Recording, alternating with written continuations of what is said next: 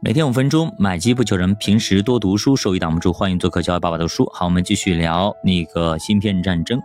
上次我们聊到了苏联一直在复制美国，结果一直在落后，一直在落后。美国的硅谷，大家靠着热情，靠着不断的跳槽创业，创造着科技界的奇迹。而苏联那边的硅谷呢，也就是泽列诺格勒。则是靠着部长们坐在办公室里发号施令，你干这个，你干这个，最后发现整个的技术路径都是美国人定的，我们只是在抄作业。苏联慢慢的反而失去了技术的能力，本来呢是技术上的超级大国，最后发现逐渐的落后了，落伍了，所以经常抄作业也不好。此时的日本他就很聪明，他们不搞技术。小日本说：“我们不搞技术，我们专门搞营销，我们帮你们卖。”六二年，池田勇人首相访问法国，就送给戴高乐一台晶体管的收音机。这就是日本人融入产业链的方式，也是美国乐于看到的方式。好，你不给我争是吧？好，小弟，你帮我打理。他们就希望让日本成为晶体管的推销员，你去卖，全国各地去卖好了。而日本呢，也有这个基础。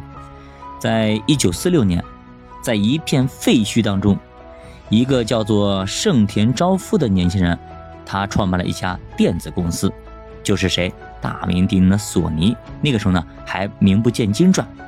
这个索尼呢，一开始呢，他干嘛呀？他是做录音机的。后来呢，了解到晶体管之后，一九五三年，盛田昭夫飞到美国，取得了晶体管的许可证。当时美国人其实也只知道用晶体管来制造助听器，没想到还有其他的用途。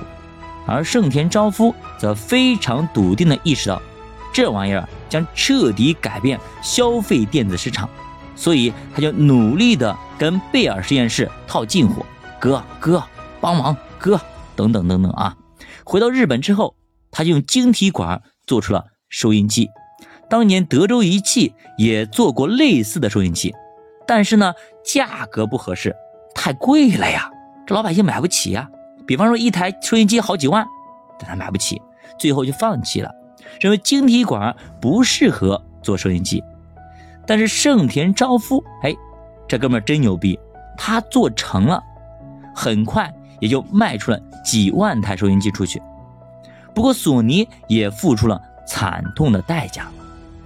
他要交占销售额百分之四点五的专利费给仙童，百分之三点五的给德州仪器，百分之二给西部电器，这一加好嘞，百分之十没有了，所以呢，成本非常非常大。我赚十二块钱，我交出去十块钱，兄弟们，百分之十的利润都没了呀。后来日本夏普他又用芯片设计出了计算器，再次大卖。那么这跟收音机是如出一辙，也是德州仪器先让基尔比做过，但是没搞好的东西，再次被日本人给做成了。所以科技创新和消费电子它是两码事，拥有最先进的技术不代表你能做出最令消费者满意的产品。美国他就吃了这个亏，凭借着下游的优势以及对消费电子市场的敏感，那么在一九六四年。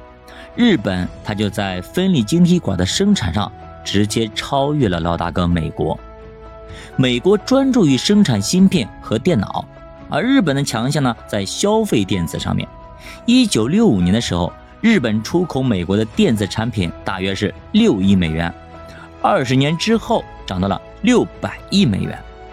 六十年代的美国压根就没觉得日本是个威胁。甚至在日本建立电子产业还是美国冷战战略的一部分，所以美国也从来没有给日本施加过任何的压力，觉得这就是一个小老弟啊，他一直会听我的，没有任何威胁，他很弱的，并且称日本是美国太平洋政策的基石，鼓励日本与西半球和欧洲进行商业往来。没事，你去，大哥罩着，做生意就好了。那么日本人利用了美国的这一战略。甚至盛田昭夫还私底下跟德州仪器沟通，成立了合资企业，在日本开设工厂。而日本政府当时呢搞收入倍增计划，当然是开了绿灯，搞，兄弟们搞，没事，我你给你开绿灯。德州仪器也乐于在海外建立工厂，从而降低成本。但是美国人没想到的是，这一次他真的是养虎为患，差一点要了美国人的命。等于说家里养了个仆人，好吃好喝带着，结果哪一天差一点儿把自己老婆给拐走了。好的，教爸读书并且慢慢变富。咱们下节继续接着聊，看日本如何差一点扮猪吃老虎的。咱们下节再见。